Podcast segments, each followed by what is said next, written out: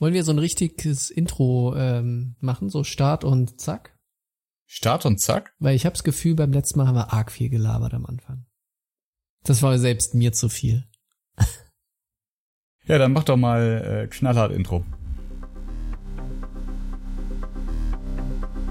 TSL, das ist der Podcast für Business Casper, Nerds und alle dazwischen. Nur echt mit Christoph und Florian und der Roboterstimme eures Vertrauens. Viel Spaß mit der neuen Folge. Herzlich willkommen zu TSL Folge 29. Hallo Florian.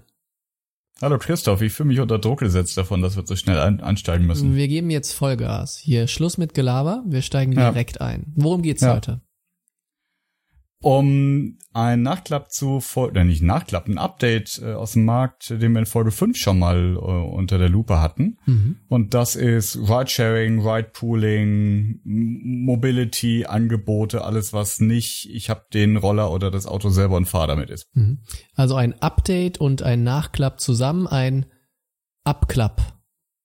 Genau. Ein Abklapp zu Folge 5. Ja. Sehr gut. Und was ist denn so passiert seit äh, Folge 5? Eine ganze Menge doofe Sachen hm. und ein paar spannende. Was fand ich doof? Die marketinglastigen Folgen des, äh, der Fusion von BMW und Daimler, die ja zumindest jetzt hier bei Drive Now gemeinsame Sache gemacht haben. Ja. Six wurde rausgekickt aus der ganzen Veranstaltung und das hat, und deswegen sage ich doof, das hat zur Folge, dass das jetzt alles so einem neuen äh, pseudo-hippen äh, Naming-Schema mhm. unterworfen wurde. Mhm. Und deswegen wird MyTaxi, was ich also unter den ganzen hippen Startups der letzten zehn Jahre irgendwie eine der sinnigeren Namen fand, wird jetzt umbenannt in Free Now. Mhm. Was, mhm. was ich den, den abgeschlimmsten Rebranding-Effort ever finde. Und dann geht es auch noch von Taxi Gelb auf irgendwie Blau und Rot. Oh. Also es ist ein absolutes Desaster meiner Meinung nach. Eigentlich blöd, weil sie haben sich ein ganz gutes, ein sehr gutes Standing erarbeitet, ne? Mit dem ja, Namen, klar. mit dem Logo, ja, mit der Werbung etc. Ja, Eigentlich überall schade. Ja. Ja. Aber es passt jetzt irgendwie halt dann ansonsten nicht mehr in die bla bla bla now, in das Portfolio. Und irgendeine Agentur hat sich eine goldene Nase mitgemacht, dass sie jetzt da irgendwie, naja. Hm. Hm. Aber wir wollten ja bei der Sache bleiben. Also das ist passiert, das heißt, äh, Dynamik auf dem, auf dem, dem deutschen Markt jetzt zu, oder also europäischer Markt. Sixt macht jetzt selber ein eigenes App-Mietangebot. Mhm. Ja. Und macht seit ein paar Tagen, das ist gerade Ende Mai rausgekommen, gemeinsame Sachen mit Audi. Mhm. Was ich auch doof finde, weil ich fand irgendwie dass das, das Sixt BMW Angebot irgendwie deutlich äh, mhm. interessanter, mhm. also, was, mhm. was die Autos ja. anbelangt. Aber Audi will eben sein, sein eigenes Angebot dadurch jetzt pushen, äh, dass sie wiederum mit Sixt gemeinsame Sachen machen. Mhm. Die Sixt-Autos sind jetzt ähnlich wie Car2Go, ne? Also du schnappst dir eins irgendwo, fährst damit, stellst es irgendwo ab. Soweit ich weiß, ja. Ich habe die noch nicht mhm. ausprobiert. Mhm. Die stehen jetzt äh, hier in Hamburg auch irgendwie alle rum. In, in, in verschiedenen bunten Farben mit so einem Sticker drauf, dass man sich die App runterladen soll. Und soll mhm. schon über eine Million App-Downloads gegeben haben, allein auf mhm. Android. Mhm. Ja, aber keine Ahnung, wie, wie erfolgreich das jetzt äh, mhm. läuft. Ja. So, und was ansonsten seit, seit letztem Jahr passiert ist, sind zwei Sachen. Das eine ist ähm, das Thema Ride Pooling. Da gibt's jetzt äh, in Hannover, Hannover seit, seit kürzerem auch äh, in Hamburg Moja. Volkswagen-Tochter, ähm, die mit Elektrobussen unterwegs sind, die so sechs Plätze haben.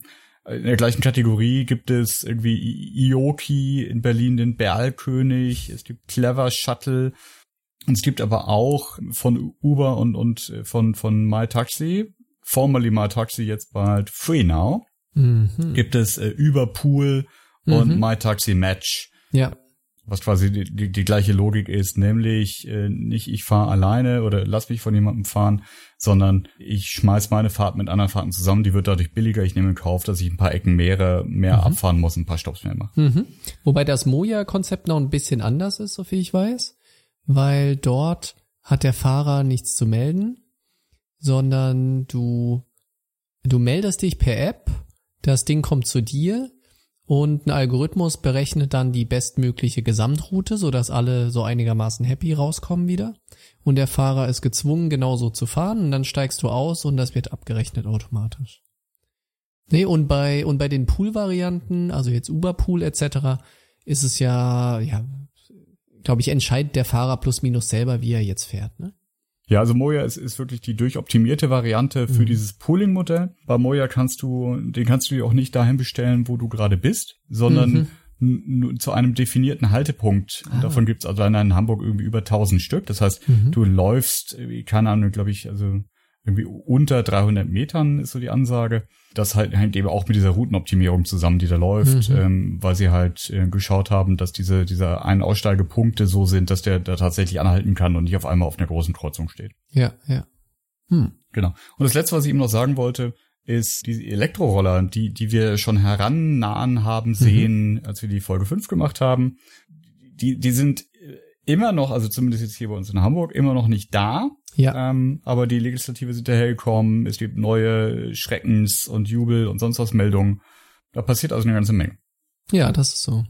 Was ich ganz spannend fand, ist, ich finde, neben den, neben den grundsätzlichen Ideen von diesen Ride-Sharing, Pooling etc. Sachen, finde ich es immer spannend, so einen Blick in die Financials zu werfen um so ein Verständnis für das Geschäftsmodell zu kriegen. Ne? Hm. Wie tickt das eigentlich? Und da würde ich nachher auch gerne noch ein bisschen zu ausholen, zu, zu einer recht detaillierten Analyse, die ich gelesen habe, wie der Scooter-Anbieter Bird so eigentlich funktioniert, nicht? Was dem mhm. also eigentlich so seine Kennzahlen sind. Und was ich ganz beeindruckend finde, ist immer die Größenordnung an Geld, was in diesen Märkten drin steckt. Vielleicht hast du es gelesen, Uber hat wieder reported. Jetzt, wo sie ja an der Börse sind, müssen sie ja ganz fleißig reporten. Mhm. Und sie haben ihre Quarterly Earnings äh, reported. Drei Milliarden Umsatz, eine Milliarde Verlust. Oh, das finde ich schon alter Schwede. Also wenn du pro Quartal eine Milliarde verbrennst, nicht? Mhm. You do the math, vier Milliarden im Jahr, das ist schon echt viel Geld, ne? Und dann frage ich mich, wo geht das Geld eigentlich hin? Weil das man denkt doch immer, das ist so ein tolles Geschäftsmodell, weil da fahren einfach alle möglichen Leute fahren für Uber und Uber kassiert einfach eine Marge, läuft. Ne? Mhm. Aber so ist es überhaupt nicht. Und da will ich nachher gerne ein bisschen mit dir ins Detail rein diskutieren, wie eigentlich diese Märkte funktionieren. Was würdest du denn zwischen machen?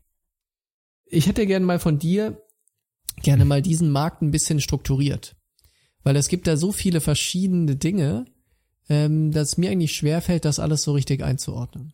Zum Glück hat ein Kollege von mir neulich den Markt mal analysiert und äh, da, da kann ich ein bisschen draus spicken. Mhm. Grundsätzlich muss unterscheiden in der Nutzung. Also ist das exklusiv äh, ein Fortbewegungsmittel, das ich alleine jetzt benutze oder das mich alleine transportiert, wenn wir den, den Fahrer mal raus, oder teile ich mir das? Ja? So, also das ist die eine Dimension, das andere ist, wie flexibel ist denn das? Also mhm. das, muss ich mich an, an feste Stops, an festen Takt halten oder geht das genau von dort, wo ich bin, nach genau mhm. dort, wo ich es hin habe? Mhm. So, und, und die bekannten Extreme quasi, hm, ich muss mir das teilen und es gibt einen bekannten Takt, das ist der öffentliche Nahverkehr. Ja, also es gibt den Bus, äh, es gibt die Bahn, und äh, die kümmert das nicht, wo ich eigentlich bin und wo ich hin will. Die haben ein festes Angebot und ein festes Tourist, an das ich mich da mhm. richten muss, an, äh, an das ich mich halten muss, wenn ich damit fahren möchte. Mhm. Und das Individuelle und äh, von äh, Tür zu Tür, so wie ich es gerne haben möchte, das ist, wenn ich mal die, die eigenen äh, Fortbewegungsmittel hier rauslasse, und das ist der Taxifahrer, dem ich sage, kommst doch bitte hier bei mir vor die Tür und ich möchte gerne zum Flughafen und zwar in Terminal 1 dorthin. Mhm. Und in, in diesem aufgespannten Markt tummeln sich jetzt eben die diversen Anbieter. Ja, da gibt's die, die, die klassischen Autovermietungen, die mir äh, quasi die, die einzelnen Beförderungen äh, geben, die ich gerne haben möchte, die mich aber dazu zwingen, dass ich dorthin kommen muss, wo die sind. Und die haben jetzt eben in verschiedensten Modellen und nicht nur die Autovermieter selber, sondern auch äh, andere Marktteilnehmer den Weg gemacht und gesagt, ah, ich stell dir das Auto näher hin. Ne? So sind so Dienstleister wie äh, Drive Now zum Beispiel entstanden. Ähm, oder jetzt hier Sixt, Share und, und Car2Go. Mhm. Mhm. So. Also das ist, so entsteht das ja, dass, dass ich bei, bei Sixt sowohl irgendwie am Hauptbahnhof an die Vermietstation gehen kann, so wie seit Jahrzehnten gelebt und mir ein Auto miete oder vorreserviert habe und dann ins Parkhaus laufen muss, das da äh, abhole und eine extra Gebühr zahlen muss, wenn ich es nicht genau in der gleichen Station wieder zurückgebe. Und vom gleichen Sixt äh, kriege ich eine App und kann gucken, wo steht denn das nächste Auto, gehe da hin, steig ein, stell, fahr woanders in einem definierten Gebiet hin, steig wieder aus, die Miete ist beendet, ähm, ich habe nie Papier gesehen, wird vom Konto abgebucht. Hm. Das führt ja zu einem ganz interessanten Effekt, den ich manchmal sehe, wenn du an manchen Flughäfen bist, dann siehst du da ja mhm. so ein paar Jungs, die die Autos wieder nehmen und wieder in die Stadt reinfahren. Mhm. Weil mhm wenn ich das überall abstellen kann, führt das ja zwangsläufig dazu, dass die nicht mehr gleichmäßig verteilt sind, weil es immer mhm. so Points of Interest gibt, wo alle hinfahren und das Auto dort abstellen, wie zum Beispiel halt am Flughafen. Ne? Und wenn ich dort dann Imbalance habe zwischen Inflow, Outflow, dann brauche ich wieder ein paar Leute, die das ordentlich verteilen. Ne? Das ist ja zum Beispiel ja. auch mit den in Hamburg mit den Stadträdern, was ich ein super tolles System finde, wenn wenn morgens die Sonne scheint und alle fahren mit den Rädern in die Stadt zur Arbeit und mhm. am Nachmittag fängt es an zu regnen, dann bleiben mhm. alle Fahrräder da stehen und keiner fährt wieder raus. Ne? Und ja. dann hast du auf einmal alle Fahrräder in der Innenstadt. Ja, du siehst es auch schön äh, in der Nähe von Konzertstätten. Ja? Mhm. Normalerweise sind, sind die ein bisschen out of out of bounds äh, ja. von so einem Innenstadtgebiet und kann auch hier in Hamburg ja, bei der Trabrennbahn ich da im Sommer auf dem Konzert bin, dann siehst du wirklich äh, Straßenzüge davor, wie auf einmal jedes zweite Fahrzeug gefühlt irgendwie ein mhm. Drive Now oder ein Car2Go ist. Mhm. So, und was sich eben jetzt entwickelt hat, on top quasi zu den modernen Modellen, die dir eine, eine Einzelbeförderung ermöglichen, mit höherer Flexibilität als vorher. Dazu kommen jetzt eben diese, diese Ride-Pooling-Geschichten, über die wir gesprochen haben gerade. Na, das heißt, da kriege ich nicht das exklusive Nutzungsrecht äh, des, des Beförderungsmittels, aber ich krieg eine trotzdem höhere Flexibilität.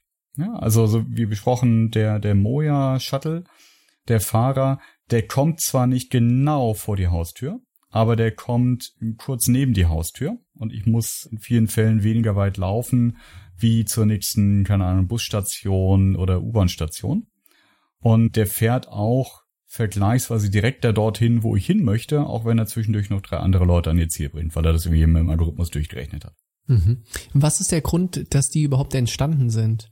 Also ist das so der Kompromiss zwischen Kosten und Convenience? Da gibt's ja mehrere Rationale, aus denen du was denken kannst. Das eine Rational ist tatsächlich die Gesamtschau auf den urbanen Verkehr. Wenn es darum geht, quasi den für den Verkehr genutzten Platz und, und damit ja auch die, die Last quasi auf das, auf das Verkehrsnetz äh, zu minimieren, dann müssten wir eigentlich alle eben in der U-Bahn sitzen und im Bus und äh, mhm. keiner darf mit seinem eigenen Auto unterwegs sein. Mhm. Das ist also ein ganz altes, bekanntes Thema. Das, das Straßennetz in der Stadt ist, ist endlich, das Verkehrsnetz insgesamt ist endlich.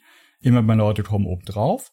So, das heißt, dass das Optimum zwischen wir machen das, was für die Gesamtbelastung am besten wäre, oder dem wir tun das, was für uns persönlich am meisten Convenience bietet. Das ist wahrscheinlich irgendwo dazwischen. Und ich sehe diese Ride-Pooling-Angebote als tatsächlich einen Versuch, so einen Punkt zu finden. Mhm. Ja. ja. Sagen also, okay, jetzt der, der Bus mit 100 Leuten, das, das ist nicht granular genug äh, für die Bedürfnisse der Menschen oder zumindest nicht für die Bedürfnisse aller Menschen. Lass uns ein Angebot finden, das zwischen dem Bus und dem einen Drive Now oder Car2Go ist. Mhm. War nicht die, die ursprüngliche Idee von Uber eigentlich genau das? Hey Florian, du fährst doch sowieso dort und dorthin, kannst du nicht mich mitnehmen? Das war doch eigentlich die ursprüngliche Idee von diesen Angeboten zu sagen, du bist eine Privatperson, die fährt von A nach B, nimm hm. doch den Typen einfach mit. Ja, ja, also zumindest ist das ein Teil der Story. Ne? Ja. Ich glaube, dir, das echt rational war, oh hey, wie viele amerikanische College-Kids müssen sich Geld dazu verdienen, um die Studiengebühren abzahlen zu können, haben irgendwie ein altes Auto und haben Zeit. Mhm. Ähm, aber sei es drum. Ja. Und ich glaube, ein zweites Rational und, und auch ein Beweggrund, warum das jetzt verschärft, gerade in diesem Jahr oder in den letzten Monaten ein Thema wird, ist, ist einfach äh, die Profitabilität von diesen äh, exklusiv transportierenden Modellen. Und, und da können wir jetzt vielleicht tatsächlich rüber gucken zu, zu Uber weil es ja das, das, das größte momentan im Betrieb befindliche Modell dieser Art ist äh, und, und das eben durch die, die Börsennotierung auch transparent, ge transparenter mhm. geworden ist. Ja. Weil da sehen wir, glaube ich, ganz gut, wie problematisch das eigentlich ist, damit Geld zu verdienen. Ja, ja. Also du hast ja einen zweiseitigen Markt, ne? Also du brauchst Fahrer genug und du brauchst Kunden, die eben buchen, die Fahrten buchen. Mhm. Und du musst beide happy machen. Also der Fahrer hat keine Lust zu fahren, wenn er davon, wenn er zu wenig Geld kriegt. Und die Kundenseite hat keine Lust dafür, zu viel Geld zu bezahlen für die Fahrt. Ne? Und das ist, glaube ich, so der Zwiespalt, in dem die ganzen Modelle drinstecken. Und im Kern lösen sie es ja durch Incentivierung, durch Bezuschussung der Fahrer. Hm. Und ich glaube, das ist so der Kern, warum Uber so massiv, ähm, massiv viel Geld verbrennt. Ne? Mhm. Aber wir können ja einmal genau reinschauen. Ne? Was ich vorsagte mit den drei Millionen Revenue, eine Million Loss, stimmt ja, das ist ja nur ein Teil der Geschichte, weil Milliarden. wenn man mal, ja genau, wenn man mal ganz vorne anfängt, dann reden wir ja erstmal von so einer Art, ich, so Cross Profit, äh, Cross Revenue, ne? Mhm. Also das Geld, was die Passanten, die mitfahren, bezahlen. Mhm. Und davon wird natürlich erstmal ein großer Teil direkt an den Fahrer durchgereicht. Mhm. Und diese Differenz, das ist erstmal Differenz zwischen Cross-Bookings und Umsatz. ne? Mhm. Und das sind, wir haben da ja so tolle Zahlen recherchiert. Wir reden so von 15 Milliarden Cross-Bookings, also 15 Milliarden US-Dollar. Mhm. Und dann bleiben, wenn die direkte Zahlung für diese eine Fahrt an die Fahrer weitergereicht wurden, bleiben drei Milliarden. Also jetzt im Quartal, nicht? Ja. Also drei Milliarden US-Dollar hat Uber, nachdem der Fahrer erstmal direkt für die Fahrt bezahlt wurde. Aber damit ist ja noch nicht Schluss. Ne? So, weil dann kommt Marketing dazu, kommt die Plattform dazu, etc., etc., etc. Und am Ende zeigt sich ja, damit dieser Markt genug Angebot und Nachfrage hat, musst du den irgendwie subventionieren, wie es scheint. Ne? Also du musst den Fahrern mehr Geld geben für die eine, für die eine Fahrt, als sie eigentlich verdienen würden, Ja. so dass es für den Passag Passanten günstiger ist und er weniger bezahlen muss, als er es eigentlich tun müsste. Ne? High Level eine Milliarde Verlust macht Uber insgesamt dadurch, Quartal. da, Mhm. pro, pro Ja. Quartal, dadurch, dass sie 15 Milliarden Gross Revenue produziert haben. Ja, genau. Das muss man ja auch erstmal schaffen. Absolut. Ne? Also Mhm. so viel Geld, Geld zu bewegen und dann äh, auch noch tatsächlich zu verbrennen. Hm. So. Ja. Und deine These, wenn ich es richtig verstehe, ist ja, ähm, dass die, die, der Marktmechanismus ähm, bei Uber äh, zumindest krankt und zwar so sehr, dass er äh, stark gestützt werden muss. Das heißt also ohne die Zusatzzahlungen und Incentives an die Fahrer alleine das Umsatzvolumen nicht zustande kommen würde und die Incentives selber aber halt also über zumindest mal davon abhalten, eine schwarze Null zu schreiben. Hm. Ich glaube, der größte Teil von dem Geldverbrennen, den Uber aktuell macht, ist der Kampf gegen Lyft. Ne, Der Mhm. Kampf um Marktanteile. Mhm. Und beide scheinen so viel Geld eingesammelt zu haben, dass sie da einfach weiterhin massiv Geld verbrennen können und den Kampf weiterführen. Hm. Das ist sicher ein großer Treiber für den Verlust. Und der Mhm. andere ist, denke ich, eben die notwendige Subventionierung des Modells, weil der Markt ansonsten nicht funktioniert. Hm. Und Uber bezahlt aktuell so Zusatzzahlungen an die Fahrer von jährlich einer Milliarde. Hm. Also die eine Milliarde, die wir vorhatten, der, der Loss, das ist ja pro Quartal. Also reden wir über vier, vier Milliarden Loss im Jahr. Und eine Milliarde davon entsteht durch Subventionierung an die Fahrer. Also zusätzliche Zahlungen, die über das eigentliche Fahrgeld hinausgehen? Hm. damit die überhaupt mitmachen.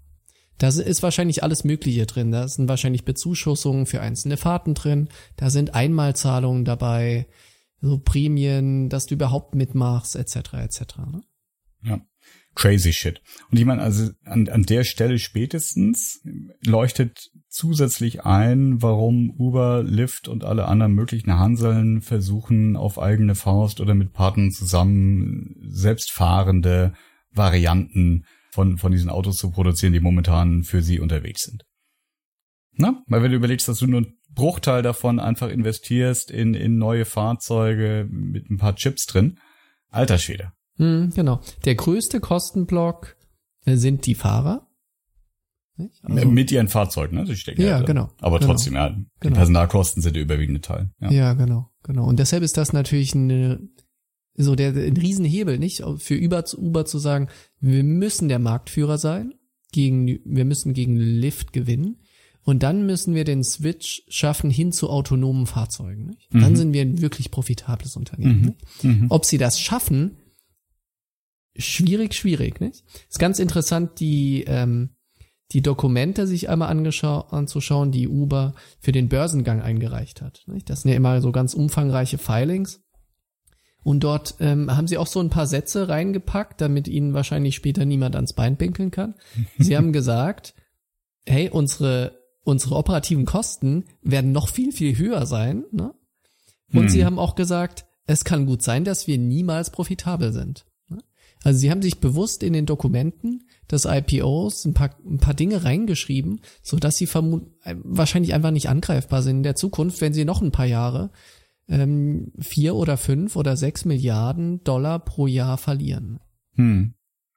Und, und ist das das, was ähm, Jeff Bezos salonfähig gemacht hat? Und sagen wir, wir müssen jetzt einfach mal ähm, eine ganze Zeit lang Geld verbrennen und eine ganze Zeit später danach noch auf Null Profitabilität fahren, einfach damit wir so groß werden können, Mhm. dass wir alle möglichen anderen Sachen damit realisieren können.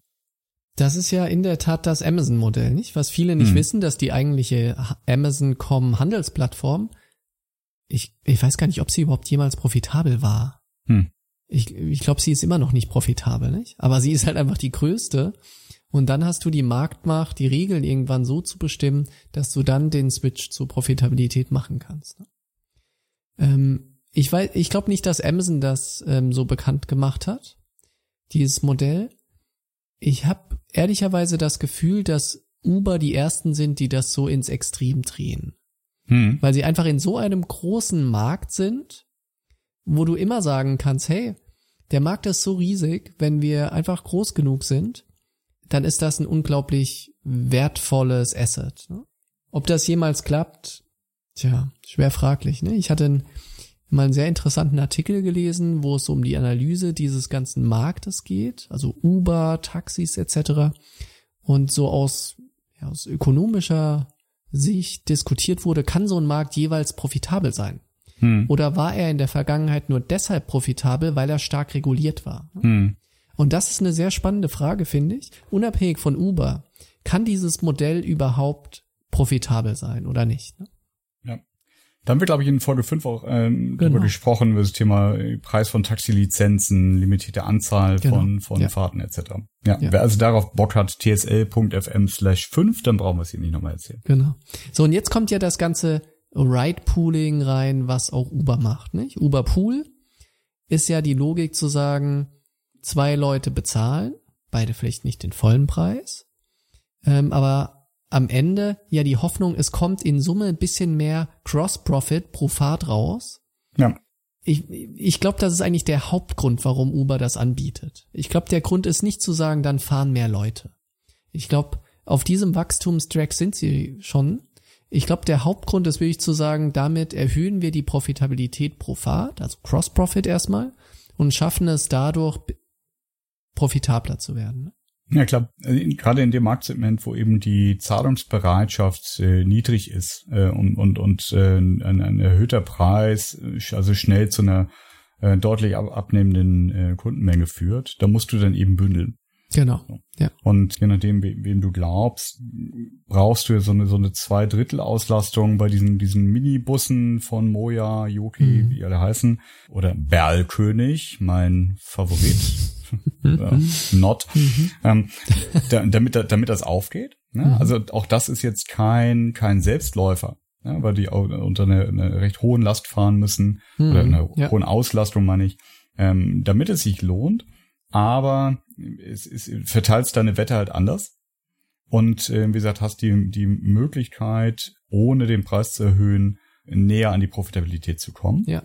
Ich glaube, dass es auch weiter einen Markt geben wird äh, für quasi den den den äh, Uber Klassiker, ja, also die die schwarze Limousine, wo aber dann eben derjenige, der das gut findet, äh, von der schwarzen Limousine abgeholt zu werden, im Zweifel nicht der preissensitivste auf dem Markt ist. Mhm. Und also, wenn dann die App halt mir sagt, das kostet jetzt irgendwie zwei Dollar, Pfund, Euros mehr, ja, so be it. Mhm. Äh, Hauptsache, ich muss nicht mit dem gemeinen Pöbel gemeinsam in so einem Minibus stehen. Mhm, ja.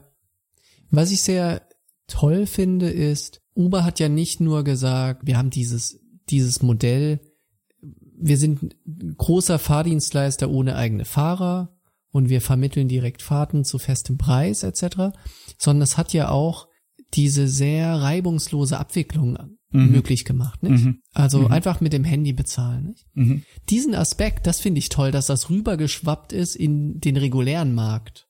Ne, dass du dann auf einmal Taxiunternehmen hast, die sagen, hey, wir bieten jetzt auch so eine App an und du kannst darüber auch einfach das Taxi rufen und kannst es bezahlen, nicht? Also ja. so ein Teilaspekt dieser reibungslosen Abwicklung, der rübergeschwappt ist in den regulären Markt, das finde ich eigentlich ganz toll. Ja, absolut. Also die, die, die Prozessinnovation mhm. als solches äh, ist großartig. Und ich bin tatsächlich erst vor ein paar Wochen das erste Mal selber äh, in London Uber gefahren. Mhm. Ich hatte das in Deutschland verpasst, als sie mhm. kurzzeitig erlaubt waren. Und habe dann festgestellt nochmal, dass, dass die noch ein Stück mehr convenient sind. Und, und zwar so sehr, dass ich bei, bei der ersten Fahrt irri total irritiert war. Ich habe den mhm. Wagen bestellt, ich habe über die App das Ziel angegeben, der Fahrer ist dahin gefahren und wir sind ausgestiegen. Mhm. Und ich habe gar nichts mehr gemacht und er hat gar nichts mehr gemacht. Und ich war so, ja, muss ich jetzt, wie muss ich jetzt bezahlen? So, nö, wieso? Ist doch jetzt, ist doch okay. Und wenn du mhm. willst, kannst du nachher noch irgendwie ein Trinkgeld geben. Das mhm. kannst du separat ja, machen. Ja. Aber es ist einfach dann. Ja? ja. Wohingegen natürlich Deutschland, irgendwie Taxi, da muss das Taxameter drin sein, das muss abgelesen werden, der Preis muss manuell eingetippt werden, es muss übermittelt werden, ich muss die Übermittlung bekommen, ich darf mich entscheiden, will ich Trinkgeld geben, ja oder nein. Ich drücke auf den Knopf, Zahlung wird authentifiziert, Taxifahrer kriegt dann die Rückmeldung, es funktioniert. Oh, das ja? ist ja noch der schöne Prozess, ne? Also das der neue Prozess eigentlich, nicht? das ist der, das ist der neue der Prozess. Der alte Prozess ist ja, ich habe ja. nur, ich habe nur 50 Euro, die Fahrt kostet 12 Euro. Der Taxifahrer motzt, oh, haben Sie es nicht kleiner? Dann labern ja. wir. Nee, oder der Kreditkartenprozess.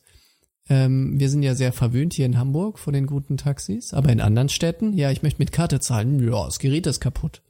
Ja, das sagt er dir aber erst, wenn du da bist. Ja, ja. Erstmal sagt er ja klar, geht. Das Gerät ist auch dauerkaputt. Ja. Ähm, und ein Riesenhässel, nicht? Was, ja. was du sagst, ist ja schon der optimierte Prozess mit, ich krieg ja, ja. kurz eine Meldung auf die App, sag noch Tipp und dann raus, ne? Absolut, absolut.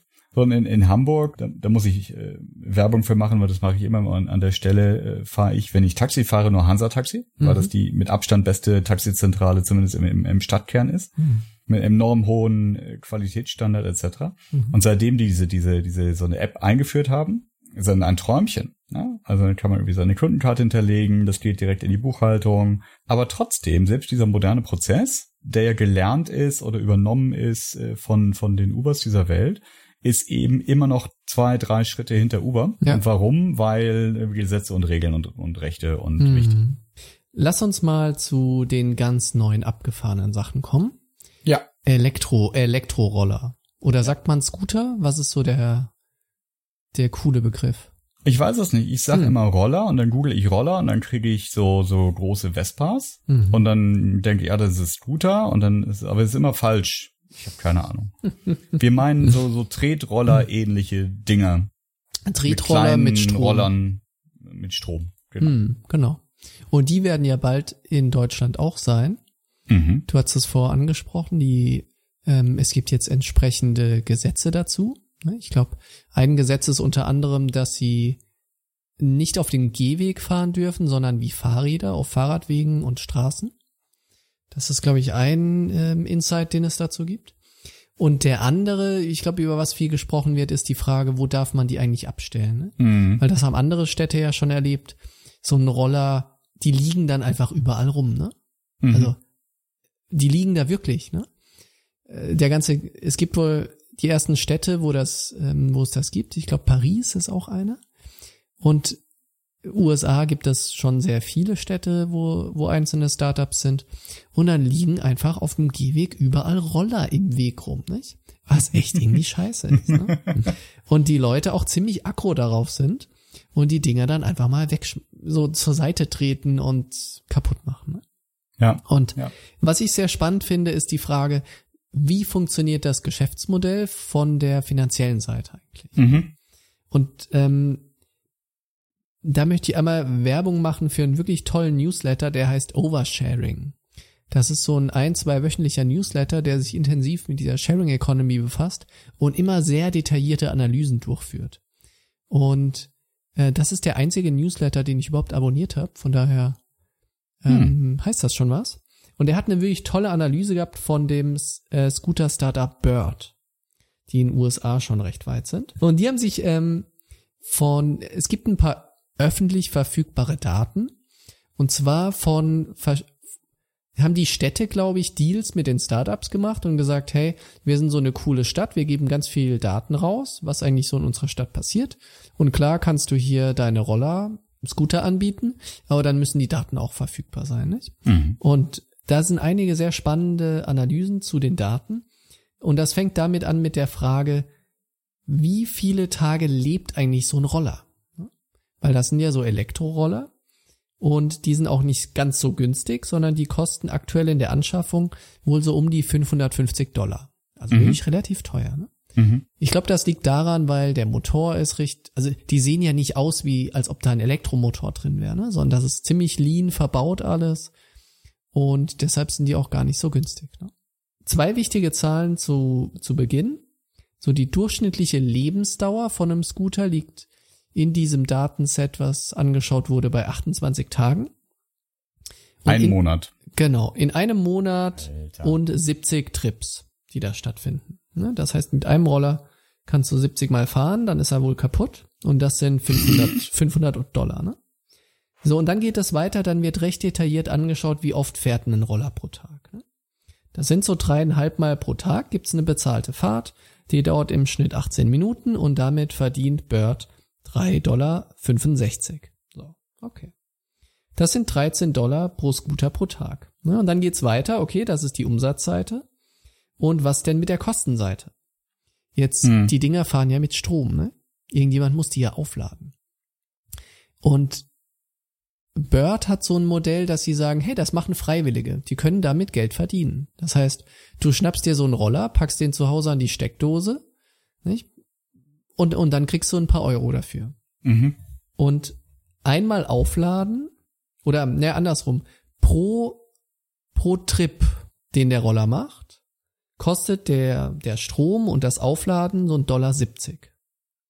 So, und dann gibt's Reparaturen, Kreditkartengebühren, Kundensupport, Versicherung.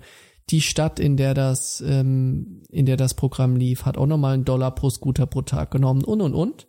Hm. Und dann kommst du darauf, okay, 3,70 Dollar pro Fahrt und ein Dollar geht schon mal weg an direkten Kosten. So. Und dann kannst du das Ganze mal durchrechnen, was eigentlich ein Scooter in seiner kompletten Lebensdauer an, ich sag mal, DB1 generiert. Ne? Also was generiert er an Umsatz und welche Kosten für Stromversicherung etc. kommen da eigentlich rein? Und dann kommst du da drauf, okay, ein Scooter für seine Lebensdauer macht so 65 bis 75 Dollar DB1. Dann ist der Roller aber noch, hm. der Scooter noch gar nicht bezahlt. Hm. So. Bei Kosten von einem Scooter von um die 500 ist es recht happig. So, und das fand ich eine sehr spannende Rechnung, um sich mal durchzurechnen, wie profitabel kann denn so ein Business sein? Ne? Wenn du jetzt sagst, okay, irgendwann werden die Scooter billiger, die kaufst du in rauen Mengen, dann kosten sie vielleicht 300 Dollar Anschaffungskosten. Ne? Dann hängt das ja immer noch. Ne? Du machst 70 Dollar mit dem und der kostet 300. Das heißt, du musst mit dem Preis deutlich hochgehen, ne, damit sich das rentiert. Dann ist allerdings die Frage, bist du noch bereit für einen Trip mit einem Elektroroller irgendwie 10 Euro zu bezahlen? Hm? Wenn du so eine Viertelstunde oder 20 Minuten mit dem fährst, zahlst du da irgendwie 10 Dollar für? Wahrscheinlich nicht. Da kannst du ja schon fast mit dem Taxi fahren, ne? Mhm. So, und das finde ich ganz spannend, nicht? So von dieser Seite der Kennzahlen dieses Geschäftsmodell anzuschauen. Und dann merkst du ganz schnell, mindestens aktuell ist dieses Geschäftsmodell alles andere als profitabel. Aber es stürmen ja. unglaublich viele Startups in diese Richtung und wollen die Städte mit Rollern bevölkern. Ne? Und auch da ist das, glaube ich, so ein Rennen wie, wie das Rennen bei Uber gegen Lyft, wo jetzt eben nur noch die zwei übrig sind, was wahrscheinlich sehr lange mit ganz, ganz viel Geld ausgetragen wird, in der Hoffnung, wenn du einmal der Marktführer bist, dann kannst du an den relevanten Stellschrauben drehen und dann wirst du profitabel. Ich finde das absurd. Ich habe da eine Hypothese zu. Meine Hypothese ist, dass ähm, das schlichtweg an, an der Hardware ähm, an der Hardware krankt. Also das war mhm. nicht damit. Es gibt also so zwei, zwei Grundmodelle bei, bei Vermiet, Vermiet-Hardware. Das eine Modell ist, ich nutze das für einen kurzen Zeitraum, damit es fast noch neu ist und ich mhm. es dann weiterverkaufen kann. Mhm. Das heißt, ich muss nur so einen Arbitrage-Zeitraumverlust äh, bezahlen. Ja. Und Variante zwei ist, ich schaffe die Hardware zur Vermietung an und ich rocke die zu Tode, ja. bis sie auseinanderfällt. Ja.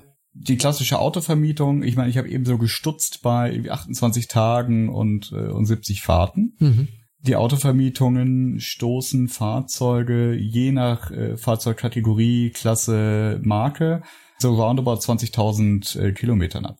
Mhm. Ja? Das heißt, die laufen auch nicht besonders lange. Ja. Wenn so ein Auto also ein paar Mal vermietet wurde und mhm. quer durch Deutschland geheizt mhm. ist, kann das gut sein, dass so ein Wagen nach zwei Wochen oder nach vier Wochen schon direkt wieder ausgeflottet. Mhm. Wahnsinn, ja. Hm. Na, das heißt also ein, ein großer Teil des Geschäftsmodells äh, in, in, in dieser klassischen Art von Autovermietung Zumindest bei den großen, ne, Sixt, Herz, äh, Avis, wie die alle heißen. Ein großer Teil davon ist wirklich die, die Kette des Fahrzeugs selber. Mhm. Und die Vermietung äh, ist, ist, der, ist der Kern, damit das profitabel wird. Aber du brauchst dahinter eine, eine komplette Chain, dass du dieses Fahrzeug wieder los wirst. Mhm. Und dass das jemand nimmt und dass der damit was ja. macht. Ja. So, das heißt, es gibt da hinten einen ganzen Sekundärmarkt, der als Startpunkt hat, ich krieg von Six ein Auto verkauft, das hat 20.000 Kilometer runter, wurde getreten wie Sau und ist ein Monat alt. Wahnsinn. Das ist ja, ja auch, um nochmal kurz auf Uber zurückzukommen, nicht? So ein Stück weit auch das Perverse an dem Uber-Geschäftsmodell, zu sagen, hey, ja, die Fahrer haben ja ihre eigenen Autos, ne? Und mhm. Wenn du aus Sicht des Fahrers einmal alles durchkalkulierst, was er für sein Auto bezahlen muss, an Reparaturen, an Versicherung, an, ähm, an Benzin, dann ist es klar, dass du da nicht mehr, verdienst eigentlich gar nichts daran, ne? Und hm. dann ist auch klar, dass Uber so massiv Zuschüsse geben muss, damit überhaupt jemand Bock hat, diesen Job mit seiner eigenen Karre zu machen.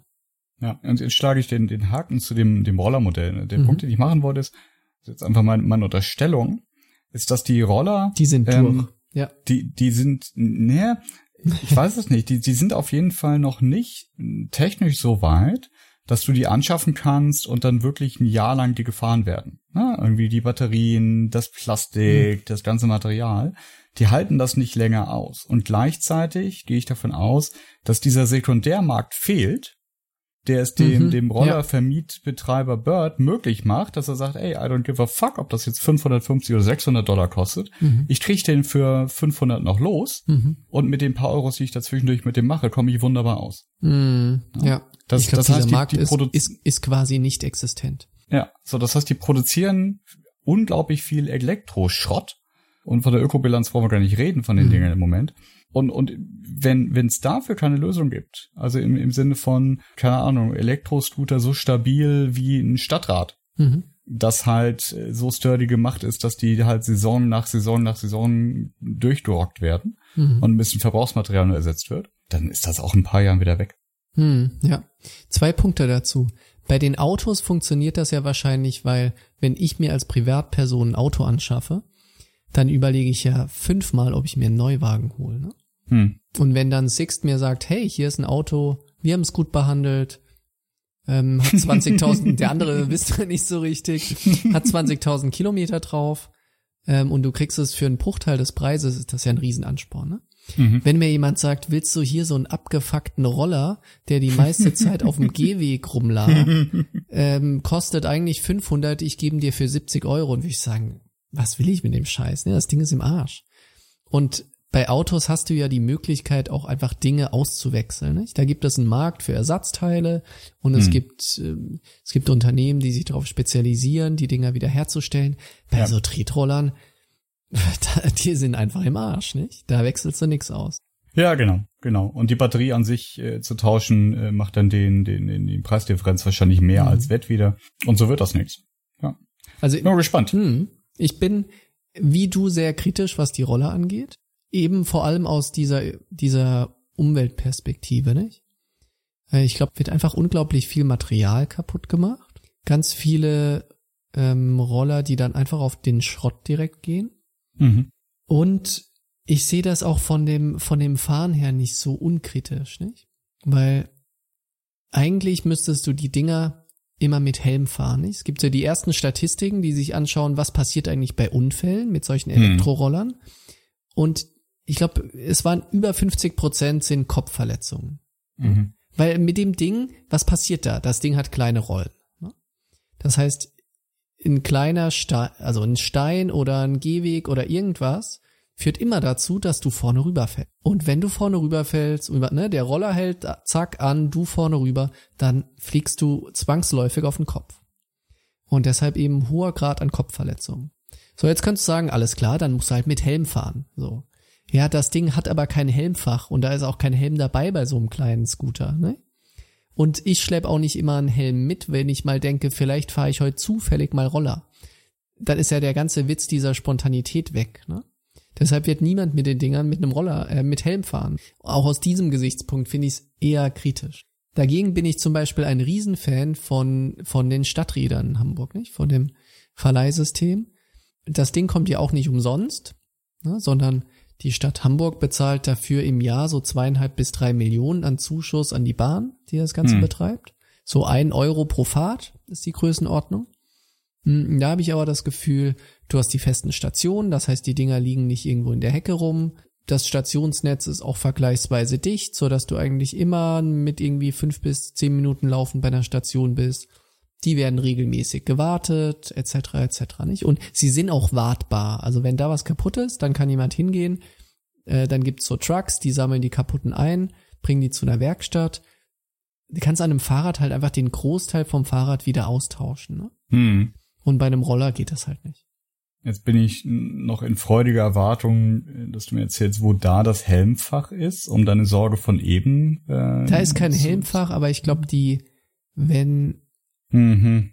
ich glaube einfach ich die, die Menge der möglichen Verletzungen sind nicht zwingenderweise immer Kopfverletzungen. Also beim beim Ja. Roller hätte ich da viel, viel mehr Sorge, ganz ehrlich. Hast du wahrscheinlich sogar recht, ähm, weil, weil es ja ähm, interessante Studien dazu gibt, äh, so Verletzungsmuster, Helmträger, nicht Helmträger, äh, Niederlanden zum Beispiel. Ja, wollte ich auch gar nicht drauf rumreiten. Mhm. Interessantes Zwischenmodell übrigens, habe ich auch in London kennengelernt, äh, Firma, die heißt, heißt Lime, ähm, in grün. Und bei denen kann man Elektrofahrräder mieten. Also Mhm. so, ja, so E-Bikes Ja. halt. Fand ich ganz großes Kino. Also war, war vergleichsweise Mhm. teuer, Mhm. tatsächlich. Aber saugeil in so einer Touri-Situation, so hey, wir wollen eine Sightseeing-Tour machen, haben keinen Bock auf den Bus, haben keinen Bock auf Mhm. äh, ÖPNV. Lass mal so zwei Fahrräder schnappen Mhm. äh, und vollkommen relaxed 20 Kilometer durch die Stadt fahren. Ne? Mhm. Bergauf, bergab, total egal, irgendwie mit, mit, äh, mit Elektropower dahinter. Das hat richtig Fetz gemacht. Das würde ich hier in Hamburg tatsächlich auch nutzen, selbst wenn ich ein eigenes Fahrrad da habe, weil ich sage, ich hab Bock auf eine, eine längere Tour und nicht des Fahrradfahrens willens, sondern einfach nur, um, um äh, dahin zu kommen. In Hamburg, es gibt ja jetzt die Lastenfahrräder, nicht? Hast du die schon gesehen an den Hamburger Stimmt. Stadtratstationen? Das habe ich gesehen. Die haben auch Die haben äh, Elektro. Elektroantrieb. Ne? Genau. Stimmt. Genau. Dann müsste ich mir so ein Lastenrad holen. Ja, da musst du allerdings aufpassen, die musst du an derselben Station zurückgeben. Die haben so eine Heimatstation. Mm. Und wenn du sie nicht da zurückgibst, dann kostet es ein Fuffi. Kann also schnell teuer werden.